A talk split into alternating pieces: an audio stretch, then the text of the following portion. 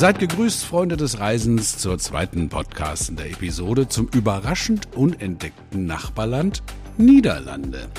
Die Nicole ist wieder hier bei mir und der Manfred natürlich auch, aber wir beginnen äh, bei Nicole. Du hast uns ja in der ersten Episode schon viele spannende Details erzählt zu den verschiedenen Regionen, ähm, die besonders vom Wasser geprägt sind. Das war unser Schwerpunkt letztes Mal. Das trifft ja wahrscheinlich noch am ehesten die Erwartungshaltung all jener, die äh, vielleicht neue Holland-Fans werden wollen.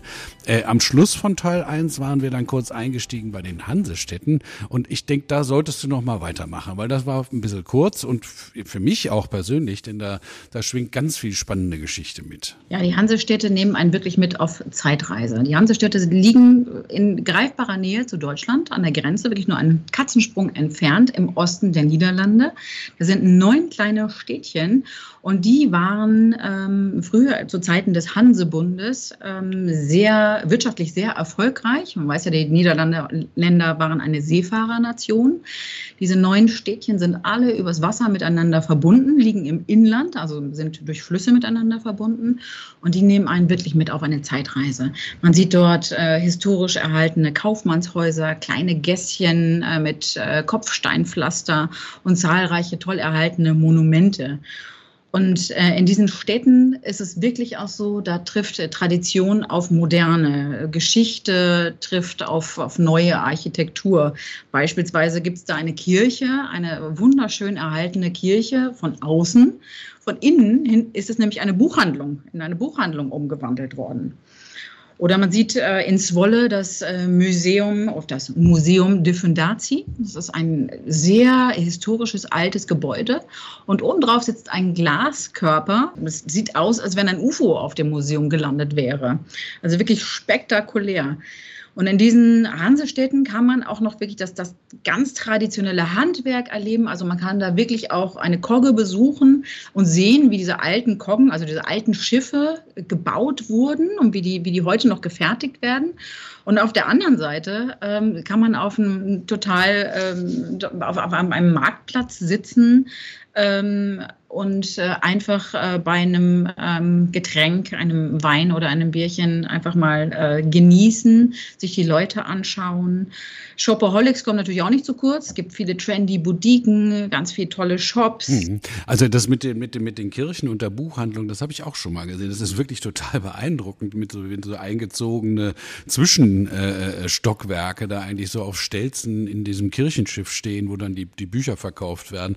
Ich, ich wohne auch nur knapp 30 30 Minuten von der holländischen Grenze entfernt und in normalen Zeiten bin ich dann eigentlich auch ziemlich häufig äh, mal so, wie soll ich sagen, so nebenan. Aber äh, vieles von dem, was du, was du erzählst oder was du andeutest, ist auch für, für mich neu. Also da könntest du ruhig noch ein bisschen weitermachen.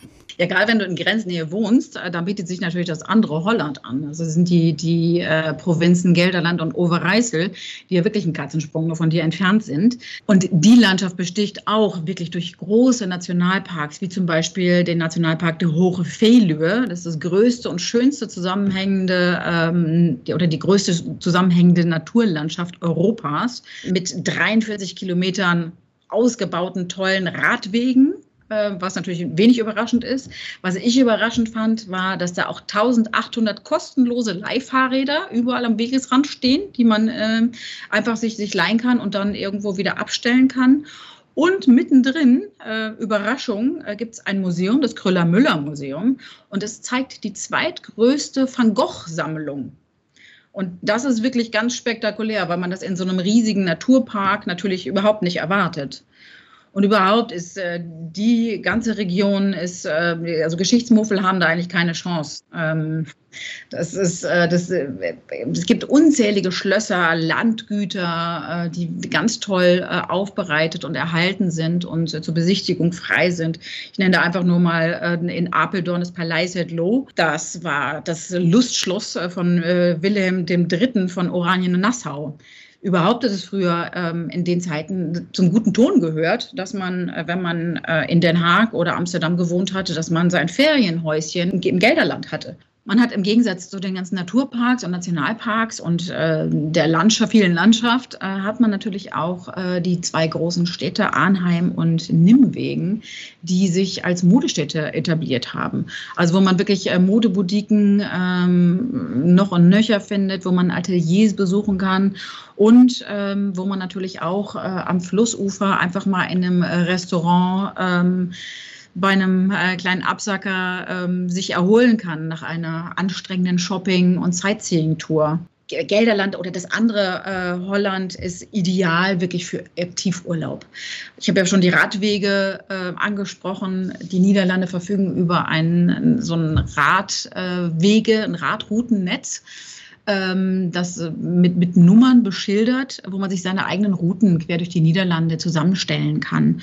Und natürlich gerade äh, in den nicht so windigen äh, Regionen im, im Innenland bietet sich das natürlich ganz toll an. Nicole, du hast ja, du, du hast ja in, äh, in der ersten Episode das schon mal so leicht angetitscht. Ne? Man, man, man hat diese, diese alten, geschichtsträchtigen Hansestädte, aber stolpert dann plötzlich äh, äh sogar im Wald über moderne Kunst und modernste Architektur. Ist das so ein bisschen äh, was, was in den Niederlanden auch drinsteckt, so die, die Gegensätze, die, die, die, die ganz anderen Strömungen?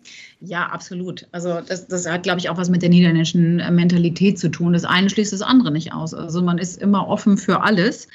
Ähm, und da sieht, das sieht man auch besonders gut in der, der ähm, südholländischen oder südniederländischen Provinz Brabant, so die Provinz der Gegensätze. Man hat da einen, ähm, einen Nationalpark, ähm, der mit einer großen Sanddüne an die äh, auch Brabantse Sahara genannt wird. Und auf der anderen Seite hat man das größte Wasserreservat äh, Europas, Süßwasserreservat, de Biesbos, wo man mit dem Boot durchfährt und sich wirklich wie am Amazonas fühlt. Oder anderes Beispiel auch für Brabant. Brabants berühmtester Sohn ist wohl Van Gogh. Also man kann da wirklich in den Fußspuren Van Goghs äh, wandern und wandeln. Und auf der anderen Seite geht man im Freizeitpark Efteling äh, in den fliegenden Holländer und erlebt äh, spektakuläre Action mit der ganzen Familie oder geht im Safari-Park Beekse Berge mit Auto oder zu Fuß oder mit dem Bus ähm, auf Safari. Man, man hat äh, die, die ähm, ja, das eher, man, man nennt es das Old Dutch mit äh, Heusden, wo man die, die traditionellen klassischen Windmühlen äh, finden kann was man natürlich auch von den Niederlanden erwartet äh, wahrscheinlich. Und auf der anderen Seite hat man ähm, ja die, Hauptstadt des Dutch Design, also das, das New Dutch äh, Eindhoven und ähm, ja auch die, die, die Entwicklungshauptstadt eigentlich äh, Tilburg, die sehr für äh, Technologie äh, und ähm, innovative Entwicklung stehen. Und selbst bei den historischen Städten äh, in Brabant äh, gibt es diese Gegensätzlichkeit. Also du kannst zum Beispiel in dieser Festungsstadt Hölsten, da kannst du hoch oben über den Festungsmauern, kannst du die Stadt erkunden und kannst die Stadt betrachten. Und in Den Bosch zum Beispiel kann man ganz toll äh, auf der Binnendiese mit dem Boot ähm, rund um die Stadt Den Bosch fahren. Und ein Drittel der Stadt liegt äh, oder ist unter, unterwassert. Ich weiß gar nicht, wie man das nennt. Man kann auf jeden Fall mit dem Boot unter der Stadt hindurchfahren. Also es ist wirklich total irre und es ist so stockeduster. Du siehst die Hand vor Augen nicht. Na, und dann äh, wieder die Gegensätzlichkeit. Dann gehst du, äh, steigst du vom Boot ab und äh, gehst auf den tollen Marktplatz von Den Boss und kannst da in der gleißenden Sonne auf der Terrasse sitzen und genießen. Oder du gehst in das Studentenstädtchen Breda und lässt da den lieben Gott einen guten Mann sein und äh, genießt einfach den Tag bei einem Wein und äh, einem guten Essen vielleicht. Brabant steht auch ganz groß für Essen, Trinken und Genuss. Und das wird vielleicht die Herren unter den Zuhörern besonders interessieren. Es gibt auch eigene Bierbrauereien in Nordbrabant, ähm, ja, wo man das, das lokal gebraute Bier dann auch direkt äh, vor Ort probieren kann. Ähm, äh, Manfred, äh, als Produktmanager bist du ja unter anderem für die Niederlande zu zuständig, noch ein paar Sachen mehr, aber wir sind jetzt bei den Niederlanden und du musst uns deshalb ein paar konkrete Hinweise an die Hand geben für die Beratung mal im Reisebüro. Ne? Könnt ihr, kann der Touristik denn diesen Spagat äh, äh, eigentlich bieten, äh, den Nicole uns dargestellt hat, vom Wattenmeer bis zu den Städte-Highlights, von ganz modern bis zu historisch? Gibt es da überall empfehlenswerte Angebote? Ja, aber klar. Wir haben wirklich nahezu alle Flecken durch buchbare Angebote auf der niederländischen Karte abgedeckt. Ich möchte mal einfach mal so in Medias Res gehen und auf die beiden Ketten Westcourt Hotels und Europarks Resorts direkt näher eingehen. Ich gehe einfach mal von Nord nach Süd und hier habe ich schon im ersten Podcast die Insel Flieland, die autofreie Insel Flieland angesprochen. Da hätten wir zum Beispiel das Westcourt Strandhotel Sedorn im Angebot. Es ist ein tolles Hotel in erster Dünenreihe, hat für alle Zielgruppen ein Programm. Die Insel ist ruhig und da wird dann schon die Überfahrt von Harlingen aus ein tolles Urlaubserlebnis. Ähm, nach diesem Strandhotel Sedon gehe ich weiter in den Süden, gehe ich wieder aufs Festland. Hier gibt es einen tollen Tipp. Hier haben wir auch ein Westcourt Hotel, das Westcourt Hotel Leeuwarden im Angebot. Das Hotel selber ist total modern und luxuriös eingerichtet. Und hier noch ein großer Tipp: Man soll unbedingt ins Restaurant dort gehen, das Restaurant Eleve. Ähm, da diniert man im elften Stock und hat wirklich eine tolle Aussicht über die ganze Stadt. Und ja, abends kann es da auch schon mal romantisch werden. Weiter in Richtung Süden kommen wir dann in die Region Flevoland, wo sich dann das Europarks Resort Suldersee befindet. Ähm, das Resort liegt direkt am Veluwemeer und bietet ein vielfältiges Freizeitprogramm für Jung und Alt. Unbedingt in Flevoland ist der Nationalpark Newland, also Neues Land, unbedingt zu besuchen.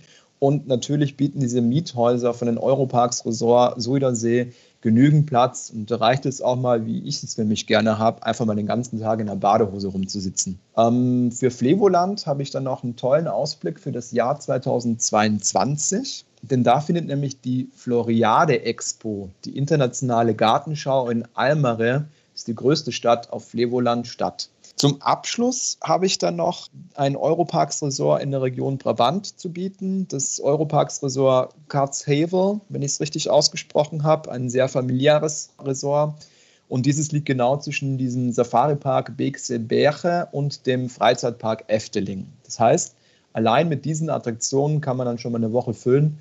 Und das Resort ist eigentlich der ideale Ruheort dann nach den ganzen aufregenden Attraktionen.